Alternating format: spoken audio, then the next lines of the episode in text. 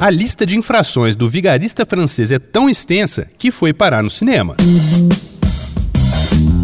Dois pontos. Uma conversa sobre quase tudo com Daniel Almeida.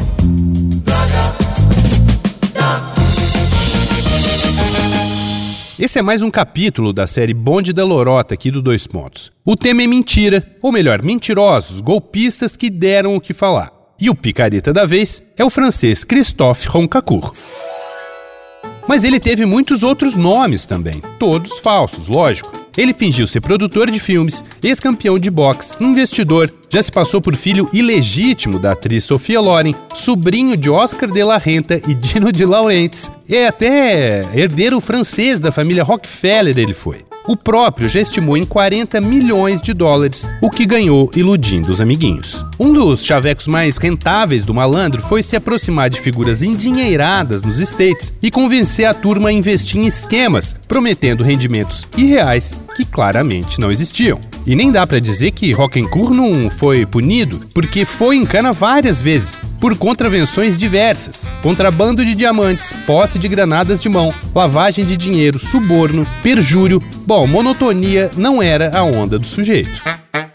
Mas em 2007, o cara conheceu a cineasta Catherine Breillat. Nessa época, ela se recuperava de um derrame cerebral e ainda estava muito debilitada. Encantada pelo desenvolto vigarista, primeiro, Catherine convidou Roncacourt para atuar no filme Bad Love, que ela planejava fazer. Logo depois, ela desembolsou 25 mil euros para ele escrever um roteiro autobiográfico. Enfim, em pouco tempo, ele afanou quase 700 mil euros da cineasta. Dois anos depois, Catherine contou essa história toda em livro, que depois ela filmou também, Uma Relação Delicada, de 2013. Christophe Roncacourt foi preso mais uma vez, mas agora já está livre. Enquanto eu gravo esse episódio, ele estava de rolê pela Turquia e anunciando um novo podcast vai lá no arroba Danico Illustration e dá uma olhada nas ilustrações inspiradas na série Bonde da Lorota. Eu sou Daniel Almeida, dois pontos. Até a próxima.